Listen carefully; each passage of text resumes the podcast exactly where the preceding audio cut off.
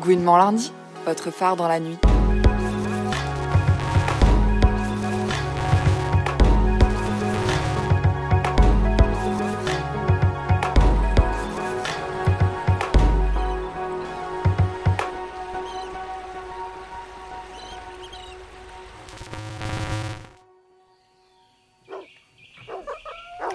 Bonsoir à tous, vous écoutez Gouinement lundi, nous sommes en direct sur les ondes de fréquence Paris Pluriel 106.3 FM et on se retrouve aujourd'hui pour une daï spéciale LBT et leurs animaux. Car on ne sait pas vous, mais nous, on a comme l'impression qu'il y a un lien particulier entre les animaux non humains et les gouines. Et comme on est curieuse chez GL, on a passé une tête dans l'histoire de la gouinerie et découvert que oui, en effet, un tas de lesbiennes célèbres ont défendu, recueilli, aimé les animaux et qu'elles se sont fièrement représentées dans des portraits officiels avec eux.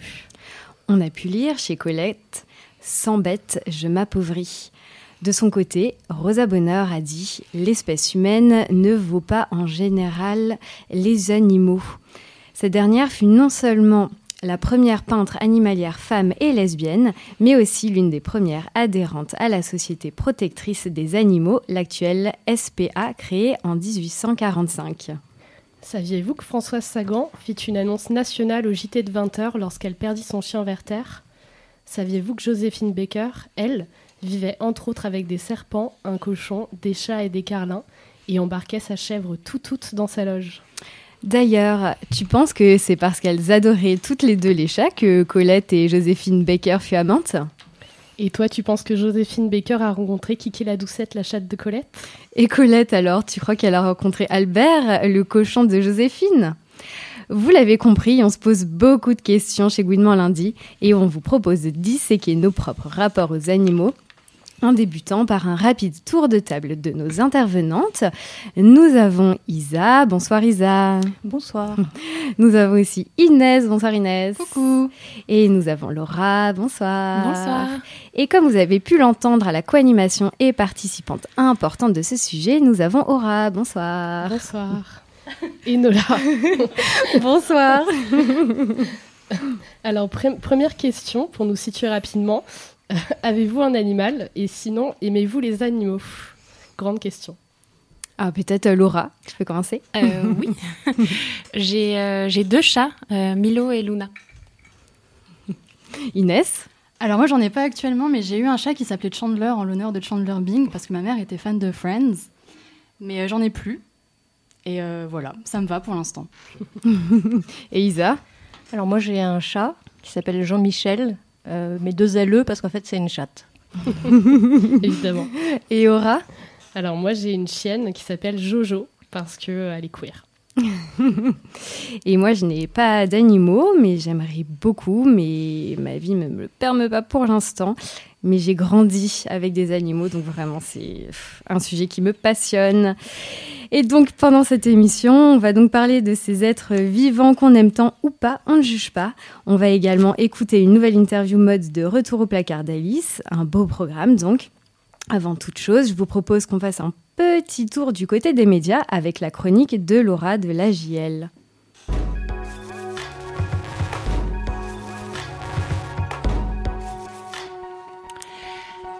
J.K. Rowling est transphobe.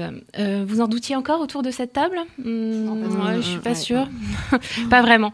Mais histoire d'enfoncer le clou, l'autrice de la saga Harry Potter vient une nouvelle fois de démontrer son obsession haineuse pour les femmes transgenres en versant un don de 70 000 livres, soit à peu près 81 000 euros, à l'association For Women Scotland. Celle-ci milite pour exclure les femmes transgenres de la définition du mot femme dans les quotas des conseils d'administration publics en Écosse. L'écrivaine, dont la fortune est estimée à plus de 590 millions d'euros, a salué les militantes qui se revendiquent comme TERF pour Trans Exclusionary Radical Feminists pour leur travail acharné et leur persévérance, je cite, évoquant une affaire historique. Au passage, J.K. Rowling a fait une énorme publicité à leur cagnotte, bien sûr, ouverte pour payer les frais de justice de ces charmantes écossaises dont le but est de rendre la transphobie respectable. Mais je crois qu'elle n'en est pas à son coup d'essai, non? Non, loin de là, vous l'aurez remarqué, même si la transphobie de J.K. Rowling se fait de moins en moins discrète. Depuis 2019, cela, cela est allé de ses likes accidentels sur des tweets transphobes, remarqués par ses quelques 14 millions d'abonnés, au soutien affiché à des militantes transphobes, en passant par son laconique non en réponse à une publication affirmant que les femmes trans sont des femmes, et à sa participation au financement d'un lieu d'accueil exclusivement réservé aux, femmes cisgenres à Édimbourg. Ces attaques contre les femmes trans, sous prétexte qu'elles mettraient en danger les vraies femmes, je cite encore, lui ont valu d'être désavouées par une partie du casting de Harry Potter et fustigées par de nombreuses associations de défense des droits humains. Il faut dire que le climat politique est particulièrement transphobe en Écosse. Oui, c'est même ce qui a participé l'année dernière à la chute de Nicola Sturgeon, l'ex-première ministre qui dirigeait l'Écosse depuis 2014 et qui a tenté de faire passer une loi destinée à faciliter le changement d'état civil des personnes trans, bloquée par le gouvernement britannique, et contre laquelle J.K. Rowling a fait campagne, occupant une place de plus en plus prédominante en politique. La presse britannique, accusée d'un d'instaurer un climat de haine, a monté en épingle cette question du genre pour en faire une question nationale. Les tabloïds, notamment, ont participé à l'intensification de la transphobie, à laquelle on assiste depuis une décennie sous l'impulsion des turfs, qui, elles, sont de plus en plus structurées. D'après l'association Trans Media Watch, qui étudie la représentation des personnes trans et intersexes dans la presse britannique, en une décennie, le nombre d'articles négatifs sur les personnes transgenres a explosé, passant d'une centaine par an entre 2010 et 2015 à environ 6 000, soit plus que le nombre de personnes qui changent d'état civil chaque année. Comme le résume la militante trans Katie Montgomery dans La Déferlante, l'intégralité de notre paysage médiatique est devenue anti-trans. Sur les plateaux télé, s'est répandue une pratique qui consiste à imposer des dits débats aux militantes transgenres avec des personnes hostiles à leur simple existence, qui leur demandent de justifier leur transidentité et hurlent à des femmes transgenres qu'elles ont un pénis. Ça a des conséquences concrètes, ce traitement médiatique? Et oui, résultat de ce climat de haine, en 2022, les associations transphobes, les agressions transphobes, ont augmenté de 56% au Royaume-Uni par rapport à l'année précédente. Point d'orgue de cette idéologie de haine, l'ado Brianna Gay, de 16 ans, a été assassinée le 11 février 2023 par deux collégiens de 15 ans dans un parc, après avoir subi des années de harcèlement transphobe. L'un des deux jeunes condamnés à la perpétuité l'appelait Hit, la chose, en se vantant de vouloir la tuer. Jusque dans la mort, plusieurs médias britanniques lui ont ouvertement manqué de respect en utilisant son dead name et en la mégenrant. Un rapport de NBC News sur le meurtre a conclu que le climat au Royaume-Uni est devenu de plus en plus hostile pour les personnes trans au cours des dernières années, en notant également que J.K. Rowling y a grandement contribué. Voilà, donc peut-être qu'elle aurait pu en rester euh, à l'écriture de romans, juste une suggestion comme ça. Mmh, pas sûr qu'on ait envie de lire ces nouveaux romans après ça. Pas trop. Merci beaucoup Laura.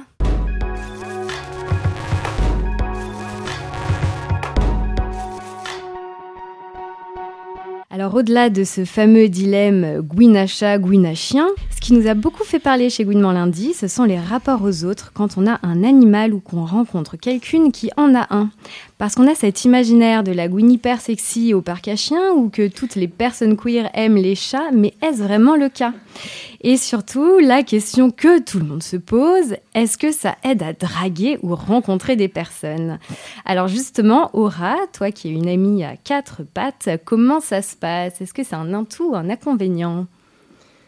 Alors, c'est très tranché. J'aurais du mal à, répondre à cette question parce que euh, globalement, c'est euh, ça passe ou ça casse. Euh, ça casse souvent quand même. Donc, euh, ouais, c'est plutôt, pour moi, c'est plutôt un inconvénient. Sauf si je sais qu'on aime les chiens. Mais euh, ça dépend.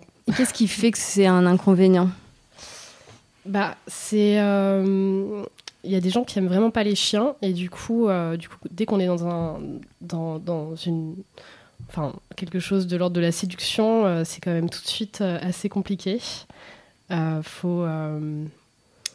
il faut réussir aussi à gérer la relation à trois. Parce qu'il y a ce truc aussi avec un animal, surtout un chien. Je sais pas comment c'est avec un chat, mais un chien, ça prend quand même beaucoup de place. C'est très, c'est, très en, dans une demande affective assez immense. Donc voilà, c'est, c'est pas toujours simple. Mais, euh, mais ça peut aussi détendre l'atmosphère. Donc, euh, ça dépend. Qu'est-ce que vous en pensez oui.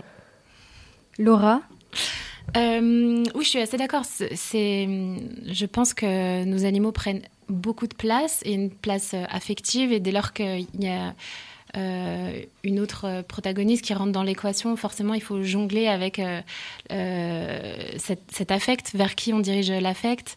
Il faut gérer euh, l'amour ou le désamour de cette personne pour les animaux. Pour moi, je sais que c'est un petit peu un no-go, c'est-à-dire que je n'envisage pas de relation avec quelqu'un qui n'aimerait pas les animaux et, d'autant plus qui n'aimerait pas les chats. Euh, mais euh, moi, ça m'a amené, je pense, à, je veux dire, à réserver euh, le fait de faire rencontrer mes chats à, quelqu'un avec qui j'aurais vraiment envie de nouer un lien parce que déjà il faut pouvoir euh, les supporter parce qu'ils sont très envahissants, qu'ils ils demandent de, l'attention en permanence euh, et puis euh, et puis en plus parce que pour moi c'est du registre vraiment de, de l'intime. C'est un petit peu comme comme des enfants qu'on présente pas au premier au premier date. Et je, je c'est un petit peu, il y, y, a quelque chose de l'ordre du test, c'est-à-dire qu'il faut que le courant passe euh, entre eux et, et, la personne que, que je vais rencontrer. Quoi. Inès, tu as envie de rebondir sur, euh, pour toi, la drague et les animaux? Non, mais ça m'alerte parce qu'en fait, euh, moi, je... c'est pas que j'aime pas les animaux, mais juste, euh, j'ai pas d'affinité particulière avec eux au premier euh, rendez-vous. Et donc, euh, bah, ça m'inquiète. Je me dis, ça veut dire que peut-être que ça peut être un, un red flag pour certaines personnes.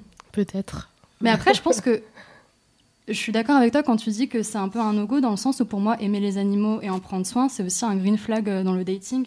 Enfin, ça montre que la personne euh, peut prendre ses responsabilités, peut prendre soin d'un être vivant. Enfin, je trouve ça assez important, quoi. Isa?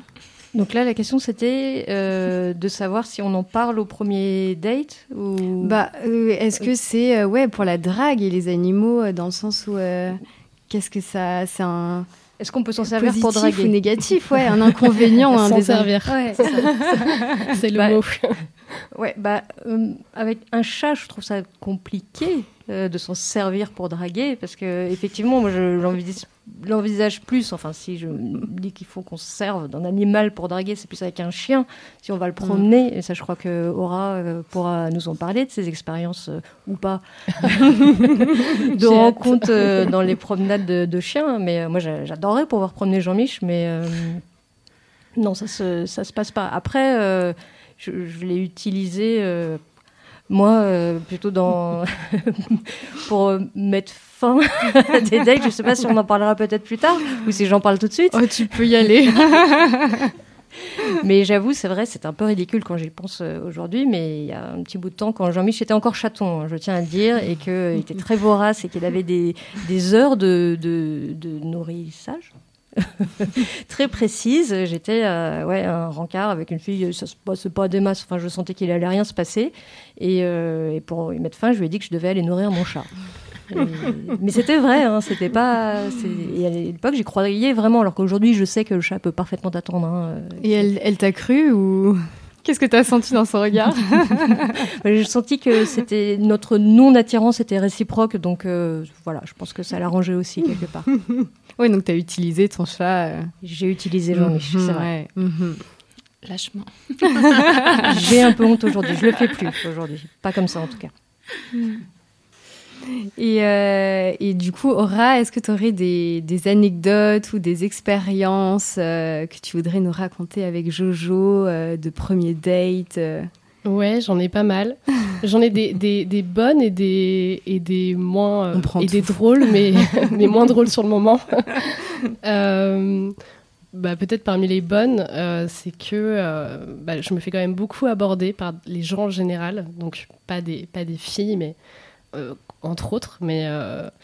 mais par les gens, et du coup, c'est quand même quelque chose d'assez positif qui, qui m'amène à- Enfin, du coup, j'imagine que c'est aussi un peu pareil pour la séduction. Euh, et aussi, à un moment donné, je l'ai mise euh, sur euh, Empreinte mon toutou. Je sais pas si vous connaissez cette. euh, Ouais, ouais, Bon, mais J'ai un peu honte de raconter ça parce que. mais donc, il y a des gens très fiables sur Empreinte mon toutou. Parce que le concept, c'est ouais. que c'est les gens qui qui payent pour être sur l'application parce qu'ils ont envie de garder des, des chiens de temps en temps et de ne pas en avoir mais de s'en occuper. Et donc qui payent pas grand chose, mais c'est quand même c'est un, peu symbolique, mais du coup c'est quand même des gens censés être fiables. Et je remarquais qu'il y avait beaucoup de jolis garçons qui venaient, qui venaient m'emprunter Jojo. Et, et un, jour, je me suis rendu compte qu'en fait, ils allaient draguer au parc à chiens avec. C'est un peu creepy, hein C'est un petit peu, ouais. Et au café aussi. Et comment tu t'en es aperçu Mais ils s'en occupaient très bien, hein, par ailleurs. Euh, c'était, elle, elle, avait l'air de les aimer beaucoup, mais euh, je m'en suis aperçue parce que euh, je l'ai récupéré à un café à un moment donné et il était très bien habillé. il était avec une, une, une femme et, et c'était clairement un date. Voilà. et sinon une autre anecdote, mais qui là est quand même moins drôle sur le moment. C'est euh, j'étais avec une, une, fille qui me plaisait. On n'était pas, c'était pas un date à proprement parler, mais bon, voilà. Euh, j'avais envie d'être plutôt élégante et séduisante.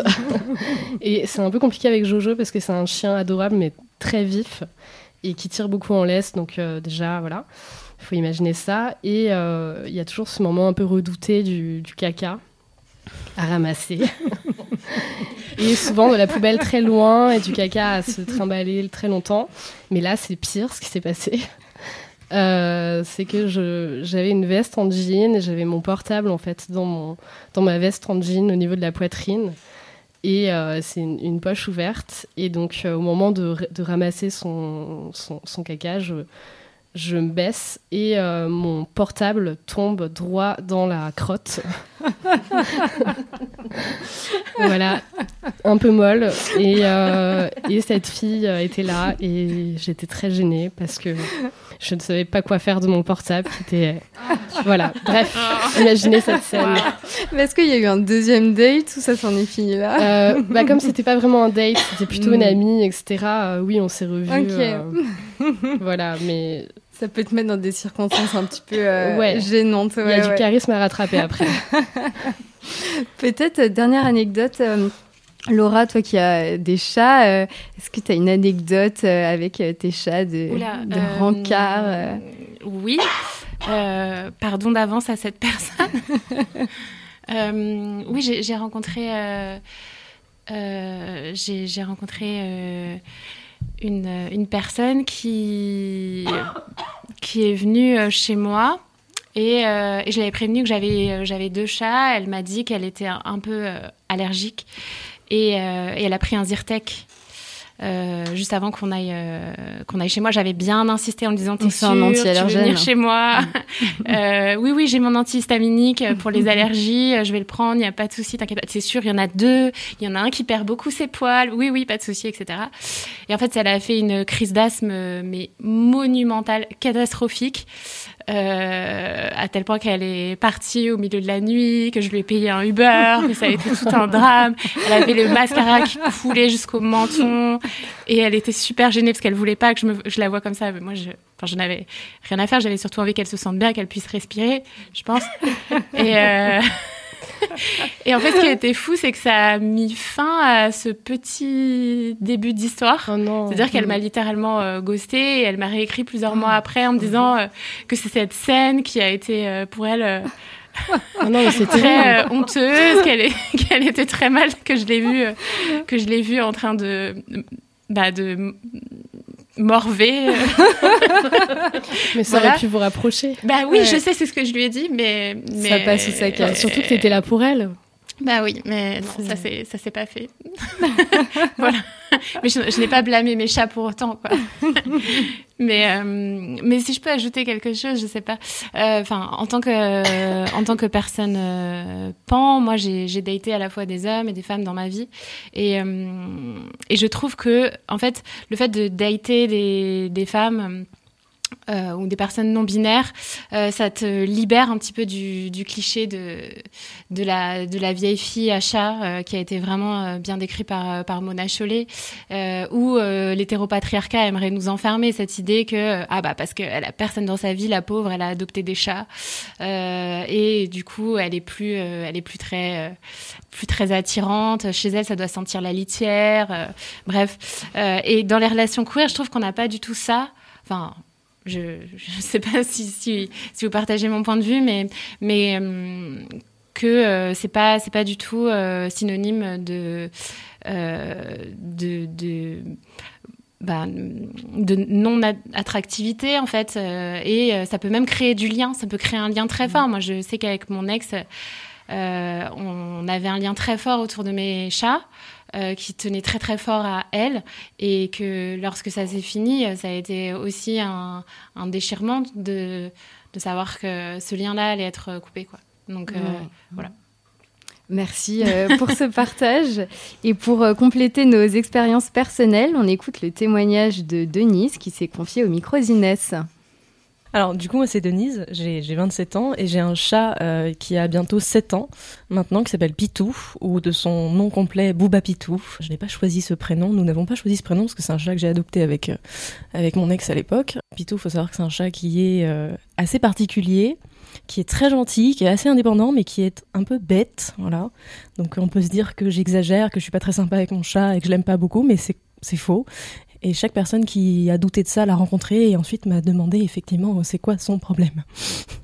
Donc Denise, euh, c'est un chat que tu as euh, adopté avec ton ex-compagne. Est-ce que tu peux nous dire comment ça s'est passé euh, suite à votre rupture, justement logistiquement, comment vous avez fait pour, bah, pour ce chat? C'est une question qui s'est pas trop posée au moment de la séparation parce que euh, pour moi on a adopté ce chat à deux donc c'est un peu comme un enfant. Et du coup il y avait vraiment pas du tout de question de qui va le garder est-ce qu'il y a un droit est-ce qu'on est obligé est-ce que voilà. C'était s'il y a besoin de faire une garde partagée il y avait aucun souci. Après c'est vrai que ça met en, lumière des, des challenges qu'on peut forcément ne pas toujours euh, imaginer comme euh, bah, la question de transporter le chat d'un endroit à un autre. Est-ce qu'il est capable de s'habituer à son environnement, environnement pardon, assez rapidement?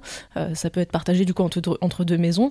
Alors Pitou étant un chat assez indépendant et assez euh, bête, je le répète, hein, c'est un chat qui, qui s'accommode de, de n'importe quel appartement assez facilement. Après, il y a aussi la, charge euh, émotionnelle, parce que euh, bah, faire une garde partagée, c'est s'engager à voir la personne assez euh, régulièrement pour bah, échanger la garde, échanger les papiers, échanger des nouvelles éventuellement. Bah ça, par exemple, ça peut être quelque chose qui peut être très difficile pour une personne ou pour une autre. Du coup, c'est pour ça que, au final, la garde de, de, Pitou, c'est moi qui l'ai eue pour éviter, éviter des, des, difficultés émotionnelles, des difficultés relationnelles. voilà quand on, quand on fait le choix de, garder l'animal, faut aussi se, se dire que euh, bah, tous les souvenirs en fait qui sont liés à la personne avec qui on l'a adopté sont liés à ce chat, sont liés à cet animal, et moi c'est le cas. Donc Pitou c'est vraiment un, réconfort au quotidien. J'adore euh, être avec lui, j'adore euh, rire de lui, vraiment passer énormément de temps avec lui, et vraiment c'est un réconfort par exemple d'aller mettre ma tête dans son, dans son ventre et puis, et puis d'avoir des allergies pendant 4 heures après. Mais c'est aussi parfois un moment où je peux retrouver un peu de, de, nostalgie et avoir le, cœur qui pique un peu parce que bah, forcément ça me rappelle, ça me rappelle des moments où on, était ensemble, euh, parce qu'on l'avait ensemble. Donc euh, c'est des souvenirs qui sont nécessairement liés à l'animal. Euh, j'en crée des nouveaux, mais voilà, c'est faut, je, garde en tête qu'il il y a cette ambivalence et qu'il faut pas oublier que quand on garde un animal, bah, il y a quand même pas mal de responsabilités autour et une charge émotionnelle qui y est liée.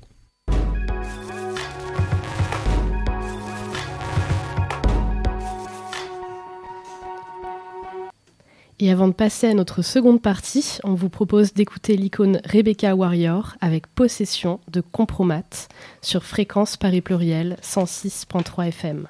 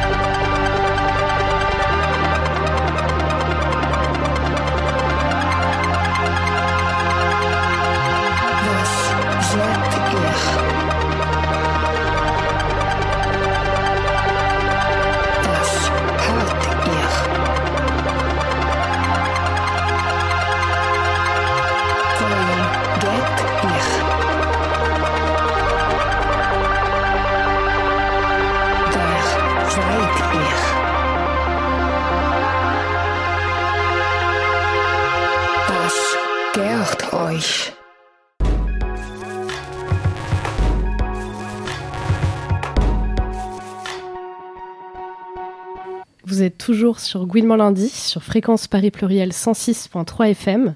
Et pour introduire cette deuxième partie dédiée à nos relations interpersonnelles avec nos amis touffus, chats, chiens et autres, on écoute Denise de nouveau. Alors effectivement, il a un compte Instagram à son nom, hein, qui est assez euh, unique, donc euh, assez drôle à, retenir, Bouba Pitou, voilà, tout attaché. Euh, pourquoi il existe? Eh ben, Tout simplement parce que euh, c'est un endroit un peu plus légitime pour spammer des photos de lui, parce que euh, bah, il est très très peu photogénique, il faut le savoir. Ah si si c'est assez drôle en fait. Il vraiment, il peut être très beau, mais il peut avoir vraiment l'air très stupide. Donc on voit vraiment le fond de son âme, c'est-à-dire le vide. Donc voilà, ce, compte Instagram est né à la suite d'une demande voilà, d'une amie qui me demandait de lui créer un compte Instagram et je me suis dit c'est suffisant. Voilà, c'est une raison suffisante pour en créer un et, euh, et puis légitimer mon idée de, de balancer énormément de contenu euh, sur sa tête qui est très très très drôle et très mignonne. Voilà. Alors, ça m'apporte énormément de joie dans la mesure où quand je crée le contenu, il faut savoir que ça me fait rire moi d'abord. Euh, je me suis déjà euh, retrouvée en fou rire en train de faire le, seul TikTok euh, que j'ai fait de ma vie, qui est juste sa tête déformée avec un filtre Instagram. Ça me fait énormément rire. Voilà, donc euh, aux personnes qui me disent on s'en fout, eh bien ma foi, vous avez raison, on s'en tape totalement, on s'en carre l'oignon, comme, euh, tu dis. Mais finalement, je veux dire, c'est gratuit, ça fait de mal à personne, et moi, ça me fait beaucoup rire sur mon temps libre. Euh, donc, euh, effectivement, foutez-vous-en, et puis euh, laissez-moi rire de mon chat. Alors, ça nous a fait beaucoup parler euh, en off. Euh, compte Instagram ou pas, Inès? Tu as la parole. Alors, je ne comprends pas cette affaire. Vraiment, je ne comprends pas les comptes Instagram pour les chats. Et en fait, j'ai un peu essayé de me questionner parce que je me dis, en fait, on fait ce qu'on veut sur Instagram. Genre, si on a envie de poster des choses sur son chat, moi, je poste des trucs sur mes DJ sets ou sur moi-même. Et voilà, je fais ce que je veux. Mais je crois qu'en fait, c'est quand j'ai des gens que je trouve attirants, des crushs, et je vois que ces personnes ont créé un compte pour leur chat, je sais pas, ça, ça détruit un truc, ça détruit un endroit de, désir ou de sublimation ou de fantasme, et après ça les rend hyper humains, et je crois que ça, me, ça les désacralise, et, euh, et voilà, et en fait je crois que ça me, ça me gêne, quoi. Je les vois trop humains, je les vois trop euh, minoudou, minounou, euh, non, je, je comprends pas, et euh, en plus ça atteint mes crushs, donc voilà, ça m'énerve. Euh, Isa, est-ce que tu as un avis sur la question Ou là, on me fait signe Mayday, Mayday euh, Non, j'avoue que j'ai pas trop d'avis. Euh, bah, je, je, je, voilà, un avis super éclairé. Euh, J'aurais tendance, bah, peut-être, euh, ma première réaction serait peut-être un petit peu comme euh, Inès en disant, voilà. Dur. Ouais, ouais. Mais après, euh, bon, si, euh, non, mais ce serait pareil débitoire quand même. Euh, oui, je veux dire, si après la personne me plaît et tout, je pense que même je trouverais ça mignon. Mais je pense que ça dépend aussi du contenu véritable, enfin des légendes par exemple sous l'Instagram, si c'est ah non non mignon. je trouve qu'il y, a... y, a... Alors là, tu... non, mais tu soulèves quelque chose de très important. Je tiens à défendre euh, ma cause. Aura, parce que toi, tu as une différence. Instagram. Il euh, y a les comptes Instagram ouais. niais, les comptes Instagram drôles. bon, parce que moi, j'ai un compte Instagram. Euh, bon, je sais pas si c'est drôle, mais j'ai un compte Instagram pour, pour ma chienne Jojo. Et euh, mais je l'ai vraiment fait parce que j'avais envie de, de m'amuser sur Insta et je trouve que c'est très stressant de s'amuser de s'amuser sur sa propre page qui est censée être pro. Et du coup, euh, du coup, c'était un peu mon espace de liberté. Euh, et, euh, et voilà, donc je, je m'amuse. Comme Denise, comme de, Denise l'a dit, c'est vraiment un, un moyen de, de, de, rire et voilà. Moi, j'avoue, je, je, suis ces comptes Instagram et je suis Jojo, donc. Euh... Merci. Mais j'ai l'impression que ça fait du bien quand même. Mm, ouais. J'ai l'impression que souvent on suit plus Jojo que moi d'ailleurs. et on me pose plus de questions. Il y a beaucoup plus d'interactions avec Jojo qu'avec qu moi. Donc c'est que voilà, les gens ont tranché. oui, Isa. Ben justement, moi j'aurais une question pour Aura. Est-ce que ça t'a, on, on, on a pu te draguer à partir de cette page, justement, de la page de Jojo euh, Je pense que oui. Euh, c'était clairement des personnes qui adoraient les animaux. Et je pense que oui, euh, du coup, ça les touchait et c'était un moyen de discuter. Parce qu'elle elle, s'abonnait à, ma page Jojo et du coup, du coup, c'est moins sérieux que de se parler sur ma page. Il y a un truc plus, bah, c'est un prétexte, on peut se parler parce qu'on commente les photos. Et donc oui, quelque part, je pense que Ouais, mais elle est très mignonne euh, et elle a vraiment une tête très drôle parce que c'est un cocker, donc euh, avec des très grandes oreilles, très expressive. C'est elle? Ouais. Elle a combien de followers? Euh... 20 450, c'est la première influence du chat. ah non, par contre, je pourrais pas faire du business. Ça, je me sentirais très mal. Mais euh, non, elle a, je sais pas, 300, 400 followers. Ouais, mais qui sont souvent mes followers. je suis prête. Et, Laura, est-ce que toi, tu as une, un avis sur la question? Alors, déjà, moi, je voudrais commencer par défendre l'honneur de Pitou Bouba, que je trouve très mignon. Parce qu'on a regardé son Insta pendant, pendant la pause et je le trouve très mignon. Euh, non, mais moi, j'ai pas honte de dire que j'ai un compte Insta pour mes chats et même un compte TikTok. mais euh, c'est, Alors, on, veut le, on veut le nom. C'est, un peu le lieu du, du lâchage, si tu veux. Et ça permet de faire le tri aussi des, personnes qui, vont, qui vont me trouver beaucoup. trop gnangnan et celles qui vont apprécier. Euh, mais c'est pas rédhibitoire encore une fois maintenant. Euh, non mais non non mais j'ai un petit compte mais je poste très très peu euh, je poste très très peu sur euh, sur leur Insta et encore moins sur leur TikTok mais c'est un peu le lieu où je me suis laissée aller à, mes petits mes petits penchants mignonnesques sur sur mes chats et oui sur, sous couvert d'humour j'ai envie de dire regardez mes enfants comme ils sont beaux voilà mais si ça peut faire fuir beaucoup de mecs cis hétéros en courant bah tant mieux. C'est pas très grave. Inès, tu as été traitée de mec si c'était Je savais qu'en venant ici, j'allais pas me faire des amis, donc, euh, donc voilà. Excuse-moi. Mais c'est écrit en tout petit en haut de mon Insta, peut-être que tu l'aurais pas vu, tu vois. Euh, pour rebondir, les animaux, c'est aussi euh, une manière de, de, se faire du bien les comptes Instagram euh, le font, on vient de le voir, mais c'est aussi euh, une manière de sortir euh, de l'isolement, de, la, de la solitude. C'est aussi un peu notre famille choisie. ou une famille choisie de quand une personne qu'on aime a un animal.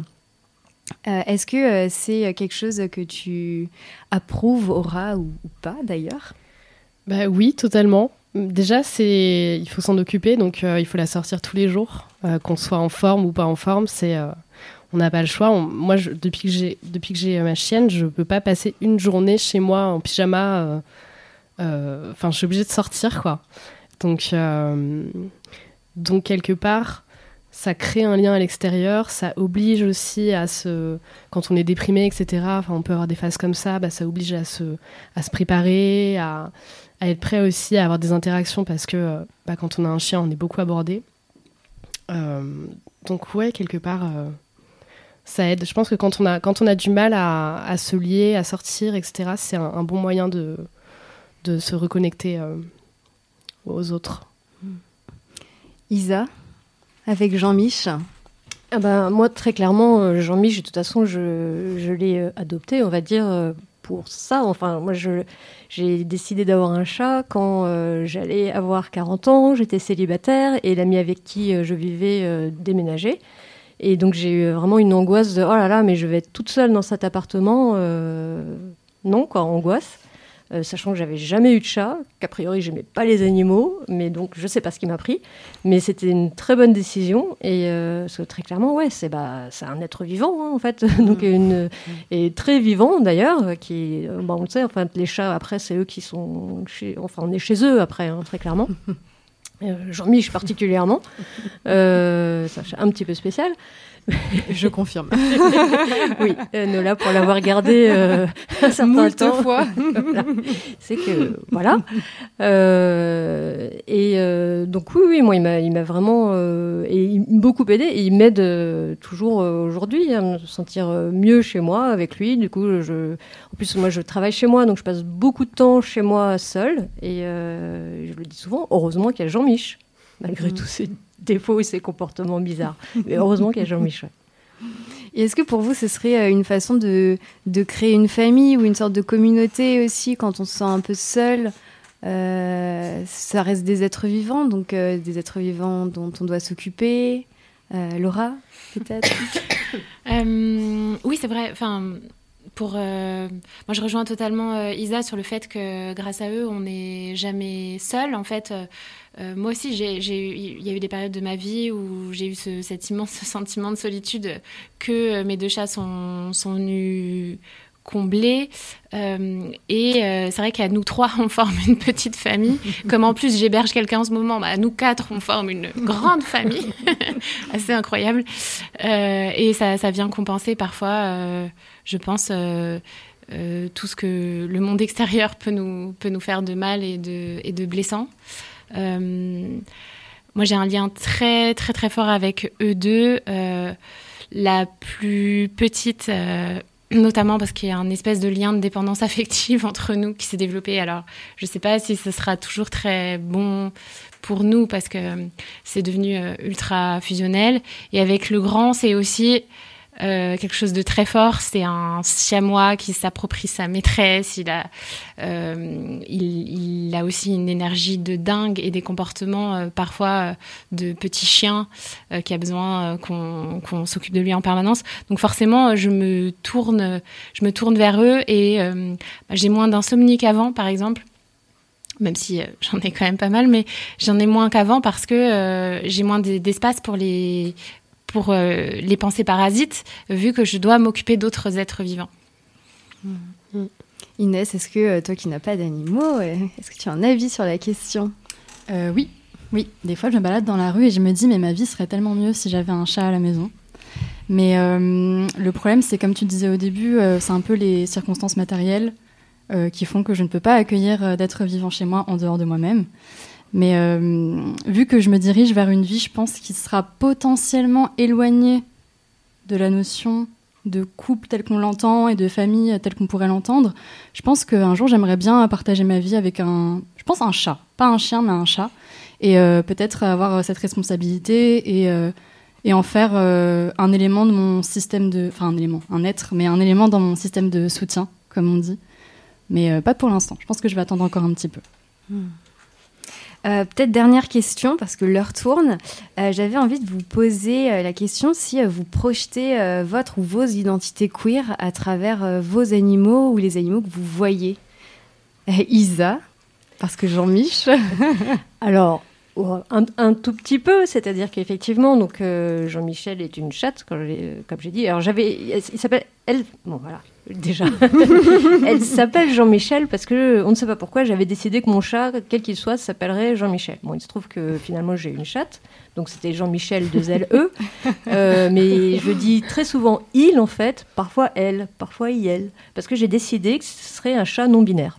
Voilà, euh, hmm. de façon totalement arbitraire. Mais on peut, oui, c'est peut-être une petite projection, effectivement, de, de, mes, de mes questionnements euh, sur mon genre. Voilà, oui, donc euh, mm. ouais, ouais, clairement, j'ai projeté des trucs. Et il se trouve que c'est aussi un chat dépressif. Euh, je ne sais pas si j'ai projeté que ça sur lui. mais, c'est parce que Jean-Michel a été, moi je le dis là maintenant, ça, comme je fais sur la soupe, mais Jean-Michel a été sous Prozac à un moment. On a même presque partagé les mêmes antidépresseurs. parce qu'il a dû, ouais, parce qu'il a dû essayer plusieurs antidépresseurs avant de, bah, comme voilà. Bon maintenant il n'est plus sous Prozac, hein. il est sevré et ça va à peu près bien. Mais voilà, donc euh, ouais, j'ai peut-être projeté un peu trop sur lui. Beaucoup d'identité, donc. C'est drôle parce que j'ai eu exactement cette envie euh, quand j'ai eu Jojo. C'était euh, c'était évident que, que je pouvais pas choisir un, un nom féminin ou un nom masculin. Enfin là, entre autres, un nom féminin. Et, et donc Jojo, ça me semblait être... c'est un peu le Jojo de tout le monde. Ça peut être le tonton... Enfin, le tonton un peu ringard. Ça peut être un, diminutif. Euh, et, euh, mais oui, c'était assez évident. Euh, et je je suis pas du tout attachée au fait qu'on la genre au féminin ou que, que des gens se trompent, etc. Ça me dérange pas du tout. Donc, ouais, sûrement. Et j'ai beaucoup de mal à lui mettre des couleurs trop féminines. enfin, mes, mes choix de collier tirent plutôt vers le bleu. et de harnais. Et c'est souvent un peu, euh, un peu des harnais pratiques et plus pratiques que jolis. Enfin, donc il doit y avoir un truc quand même euh, ouais, qui transparaît chez elle. Isa, ouais. Ouais, non, moi si je peux ajouter un truc quand Mm. même, c'est qu'à un moment quand Jean-Michel n'allait vraiment pas bien du tout, je l'avais emmené euh, chez une veto qui m'avait dit, euh, quand je lui avais dit, bon je l'appelle Jean-Michel, mais je dis il, bon, il m'avait dit, euh, mais vous savez, euh, c'est peut-être ça le problème en fait, euh, elle cherche à vous séduire. hein, euh. Voilà. Je me dis, waouh Voilà. Il y a des Tu, l'as peut-être détraqué. euh, C'est ça, euh, exact. Bah voilà. l'appelant ça. Jean-Michel. C'était exactement ce qu'elle insinuait. Voilà. Alors malheureusement, on va devoir conclure euh, cette partie. et euh, on n'a pas le temps d'en parler ici, mais euh, pour toutes les personnes qui, comme Aura et moi, et peut-être d'autres personnes autour de cette table, se questionnent sur nos rapports binaires et parfois d'autorité entre humaines et animaux, on vous invite à ouvrir vos champs de pensée grâce aux réflexions queer interespèces, soulevées notamment par la philosophe Donna Haraway dans son essai Quand les espèces se rencontrent. Ceci étant dit, notre émission n'est pas finie puisqu'on va écouter la chronique mode Retour au placard d'Alice.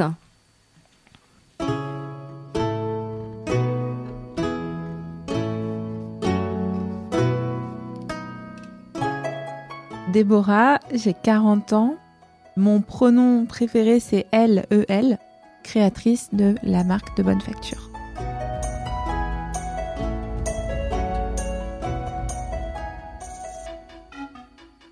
Quel est votre rapport à la mode? Un rapport euh, ambigu d'amour euh, total pour les vêtements et, et les styles, mais de malaise parfois euh, face à l'industrie de la mode, au système de la mode euh, tel qu'on le connaît. Est-ce que vous avez des principes en matière de mode? En tant qu'observatrice, j'en ai pas vraiment. Et après, dans le travail de création que je fais, j'en ai énormément. Par exemple, comme je fais euh, du vêtement dit masculin, certains hommes qui sont un peu des sources d'inspiration, un peu tarte à la crème euh, du menswear, euh, maintenant je m'interdis d'avoir ces images-là. Est-ce qu'il y a des icônes queer qui vous inspirent en tant que créatrice? Agnès Martin, qui est une euh, peintre canadienne. J'avais déjà repéré, je pense, des portraits d'elle avec des vêtements un peu matelassés où elle peignait dans un grand studio. Sa compagne avait été euh, des premières fait, à faire des œuvres d'art avec des principes euh, de tissage, ce qui était complètement euh, révolutionnaire dans les années 50, d'utiliser des métiers dits féminins pour faire de l'art. Dans votre pratique, est-ce que vous avez eu l'occasion de réfléchir au vestiaire queer? Il y a des vêtements qui sont pas accessibles euh, d'un point de vue morphologique. Donc, euh, sur cette question d'une mode qui pourrait inclure euh, les euh, personnes transmasculines, par exemple, pour avoir un pantalon qui tombe comme ci, comme ça, avec ce type de taille, ce type de boutonnage, etc., ça impose euh, d'avoir euh, des hanches euh, très fines et un corps euh, droit. Euh, ce qui ne va pas toujours euh, être le cas. Et encore une fois, il n'y a pas un corps euh, trans, mais c'est vrai que je trouve ça intéressant de voir finalement dans une garde-robe, ben, qu'est-ce qui peut être accessible pour exprimer ce style en ayant un corps qui n'est pas forcément normé. Parmi les personnes que j'ai interviewées pour Gouinement lundi, il y en a un certain nombre qui m'ont exprimé le fait d'avoir des difficultés pour se rendre visible dans la communauté queer.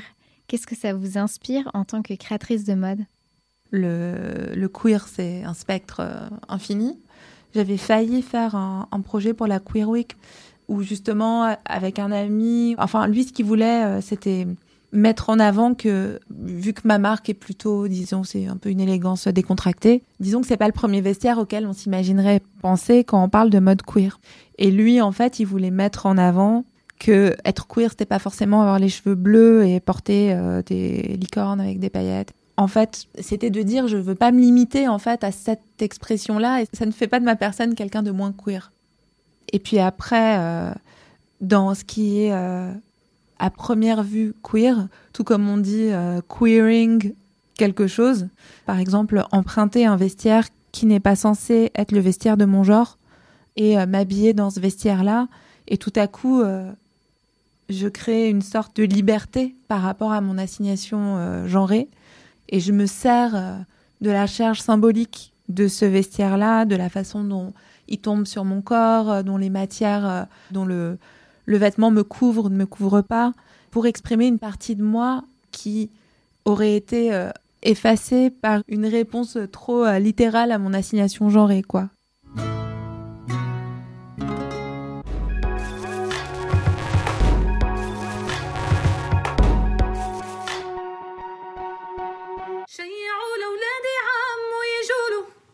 عددوا المهراوي هاتوا البارودي بالخيول المبركعة يطاردوا له زفوا لمحمد لباب العمودي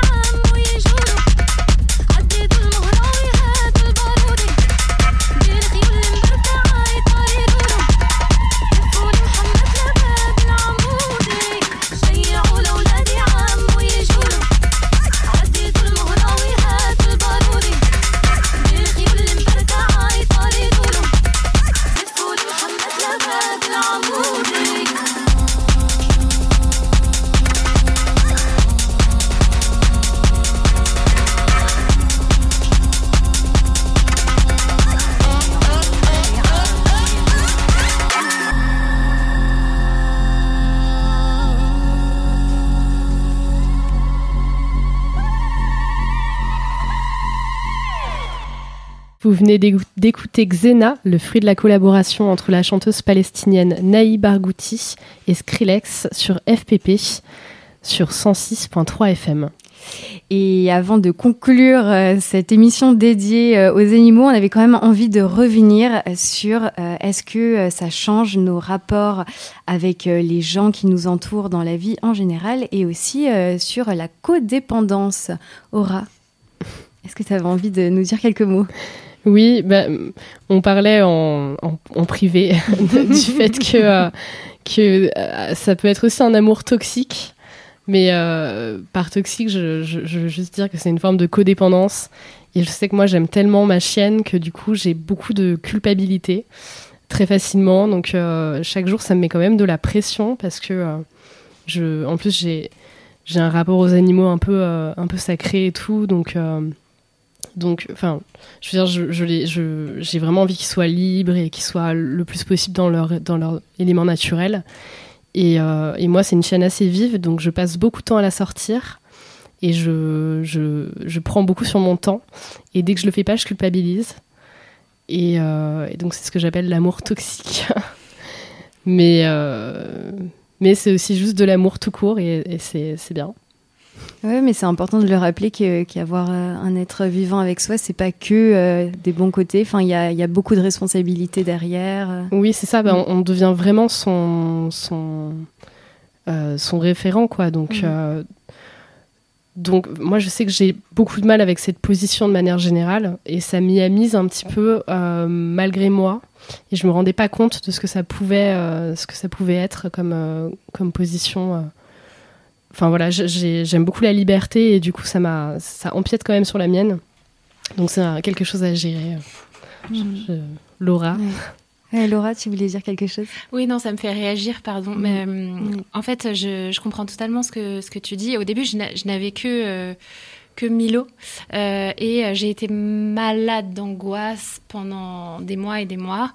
euh, parce que euh, j'avais l'impression qu'il n'était pas heureux, que je lui suffisais pas, que je lui apportais pas ce dont il avait besoin, et que qu'il s'ennuyait, que c'était dur d'être un chat d'appartement, etc. Euh, à tel point que j'ai consulté une comporte- comportementaliste qui est venue chez moi. On a beaucoup parlé et hum, c'est un chat qui a été sevré un peu trop tôt, qui a du coup été très sur moi, qui avait besoin de, de cette, de cette affection très très fort. Et euh, c'est un chat qui a, qui a des légères tendances TDAH, un petit peu comme sa maîtresse. Euh, donc qui est une pile électrique et qui a besoin de beaucoup, beaucoup, beaucoup d'activités. Donc euh, j'en pleurais. Moi je me rappelle au début j'en pleurais parce que j'ai l'impression d'avoir fait une énorme connerie, que jamais je pourrais lui apporter ce qu'il aurait avec un jardin et que pour autant j'aurais peur qu'il se fasse écraser euh, s'il sortait dehors.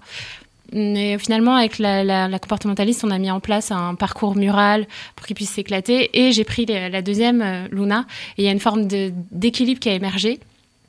Et c'est vrai que depuis que j'accueille quelqu'un en plus chez moi, eh ben, j'ai plus cette culpabilité à l'idée de Mm. sortir de chez moi parce que je sais qu'il va jouer avec, avec LE et qu'ils seront pas malheureux. Alors malheureusement, on va devoir conclure euh, sur ce sujet. Et tout de suite, euh, je crois qu'il est l'heure euh, d'écouter les petites annonces de Gouinement lundi.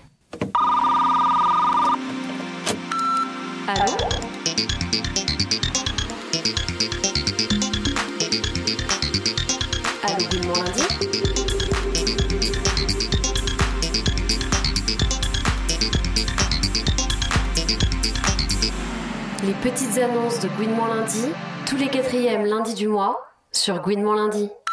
Salut Gouinement lundi. Euh, je me demandais s'il y avait des meufs euh, lesbiennes ou qui voulaient faire du rugby avec moi. Voilà, ça fait longtemps que j'y pense. J'en ai fait beaucoup quand j'habitais dans le sud-ouest à Toulouse et depuis que je suis arrivée à Paris, ben c'est plus tout à fait la même chose. Alors voilà, s'il y en a qui veulent euh, qu'on essaie de faire quelques trucs de rugby ensemble, n'hésitez pas. Vous avez un nouveau message. Tu cherches des bouches musclées pour ton déménagement? Tu veux déclarer ta flamme à ton crush du moment? Envoie-nous un voice au 07 49 20 18 49. On diffusera ton annonce dans la prochaine émission Gouinement lundi.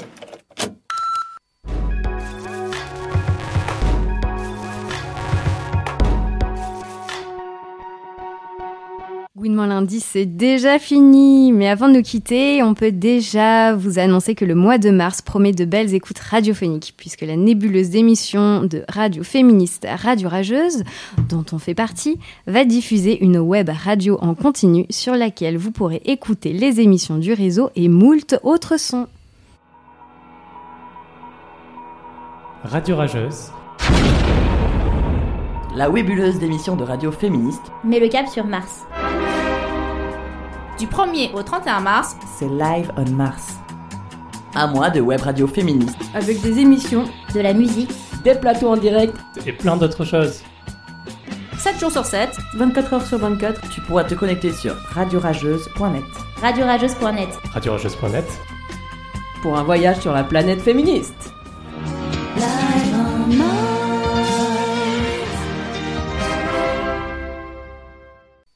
Et pour euh, conclure cette émission, on tenait à remercier chaleureusement Laura et Alice pour leur chronique et leur participation. Merci. Merci à nos participantes autour de cette table et membres de Gouinement Lundi, Isabelle, Inès et Nola. Et merci à Eline pour la technique et à toutes nos membres en régie euh, ou dans nos cœurs, Serena, Gaëlle, nos deux Sophie, Joséphine, Camille, Anna, Émilie et Juliette. Et Inès, tu voulais nous faire une petite annonce euh, d'un festival qui arrive prochainement Oui, il y a un festival euh, qui arrive entre le 8 et le 10 mars. C'est au Shakirai dans le 18e à Paris. Ça s'appelle Femme and Furious. Femme and Furious. Et alors, Gouinement Lundi, il sera, on n'est pas encore sûr, mais il y a moyen que Gouinement Lundi y soit. Euh, c'est un festival d'art pluridisciplinaire, féministe, intersectionnel. Et ça a l'air super chouette. Il y aura des performances, euh, des expositions d'artistes trop cool. Donc euh, voilà, c'est euh, prix libre pour l'entrée et c'est Femen Furious au Shakirai. Merci et merci à Aura. Et on espère que l'émission vous a plu. Vous pourrez la retrouver sur notre site gouinementlundi.fr et sur toutes les plateformes de podcast. On se retrouve en mars pour une nouvelle émission. N'oubliez pas d'aller écouter le nouvel épisode de notre émission Sœur avec la langue réalisée par Camille. Et d'ici là, prenez gouinement soin de vous. Et tout de suite, un nouveau Club Gwyn.